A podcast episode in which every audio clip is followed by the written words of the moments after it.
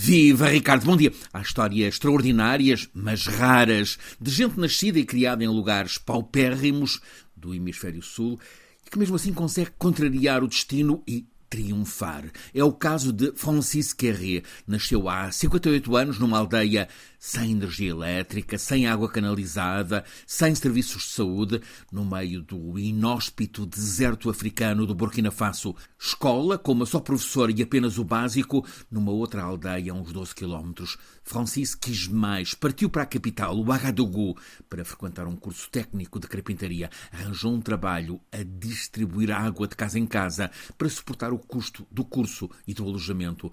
Surgiu uma bolsa para que alunos com melhor aproveitamento pudessem estudar na Alemanha.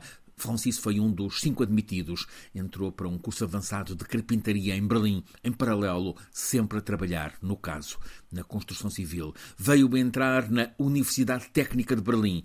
Estudou arquitetura. No ano passado, o júri do Pritzker, espécie de Nobel da Arquitetura, distinguiu Francis Carré com o prémio de 2022 por projetar a arquitetura assente em soluções, materiais e formas em modo sustentável, por projetar para resolver problemas e para dar qualidade de vida às pessoas. Este burkinabé, Francis Carré, é hoje um arquiteto disputadíssimo, está a responder a um desafio para o litoral alentejano, mas por vontade dele também sempre a desenvolver projetos na África onde nasceu. Por exemplo, na aldeia dele já instalou uma escola premiada pela sustentabilidade do edifício. A história de Francis Carré é estimulante, mas é um caso raro, um grão de areia no deserto. Só neste ano, agora a chegar ao fim, milhares de compatriotas de Francis Carré, mas também de senegaleses, ganeses, origens várias, tentaram chegar à borda sul do Mediterrâneo para aí se lançarem à travessia do mar e chegarem à terra sonhada.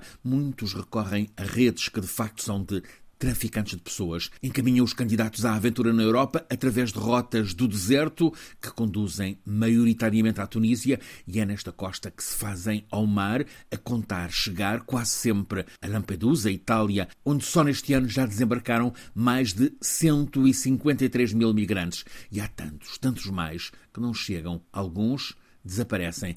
É o caso de Sami, senegalês, nascido há 33 anos na zona costeira de São Luís. Tem pais, mulher, quatro filhos, sete irmãos, conseguiram juntar dinheiro, endividaram-se para que Sami pudesse chegar à Europa. Ele partiu a mulher e os pais sabem que chegou à Tunísia. Ele ligou várias vezes pelo telemóvel, chegou ao porto de Sfax, mas aí, mesmo na borda, foi detido pela polícia tunisina. Em setembro, o regime colapsado da Tunísia assinou um pacto com a União Europeia. Recebe dinheiro para cortar o passo aos migrantes que são metidos em caminhonetas e levados para a fronteira com a Argélia com a Líbia em pleno deserto. Aí são abandonados em condições dramáticas. A Argélia montou centros de acolhimento, mas muito insuficientes. Do lado líbio chegam relatos arrepiantes, migrantes que morrem exaustos. A família de Sami, que tem uma prima em Portugal, teme que esse tenha sido o destino dele. Desde que há pacto para barrar os migrantes,